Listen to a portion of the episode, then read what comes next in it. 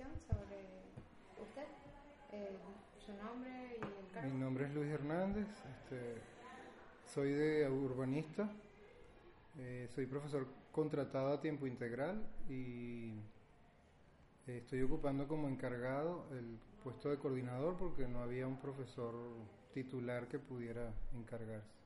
Ok. Y es solo por un año. Normalmente el cargo dura dos años. Esto es algo provisional. Eh, ¿Cuál considera usted que es la razón principal para la reducción de cupos eh, específicamente en la carrera de urbanismo?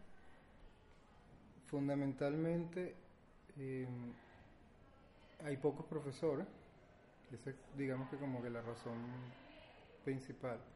Pero la carrera también tiene unos requerimientos, por ejemplo, los talleres de urbanismo que son 11 deberían ser dictados al menos cada taller por dos profesores de distintas disciplinas. Eh, esos dos profesores no deberían repetir el siguiente taller, no sé si me explico. Si, si dos profesores te dan el taller 6, los que te dan el 7 deberían ser otros, para evitar que, que estés siempre con los mismos profesores y para que tengas otras visiones. Eh, pero de todas maneras, el- cuando yo llevé la información de estas restricciones, que son propias de la carrera, también hice un análisis de la demanda. Entonces, normalmente se demanda más arquitectura que urbanismo, porque la carrera lamentablemente todavía es... Poca gente lo conoce, la gente la confunde, con- cree que es arquitectura, ese comentario yo lo estoy... Lo estoy- lo- ese prejuicio yo lo he enfrentado desde que antes de graduarme, que creen que urbanismo es arquitectura y no es así. Entonces muchos chicos se inscriben en, en, en el básico de arquitectura y urbanismo, pero terminan yéndose para arquitectura. Entonces realmente tampoco es que haya una reducción de cupos, sino que es una carrera con poca demanda.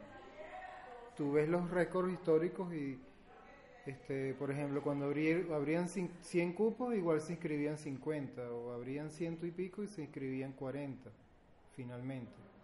Entonces yo lo que hice fue ajustar y yo no dije 30 cupos tampoco. Cuando yo justifiqué mi, mi capacidad como carrera, el número que yo di fue 45. Ahora ya la- la- las autoridades, bueno, tomaron la decisión de bajar eso a 30, eso ya escapa a mi... Pero eso no fue lo que yo recomendé. Yo, yo hablaba todo el tiempo de 45, que el cupo debería estar en ese orden.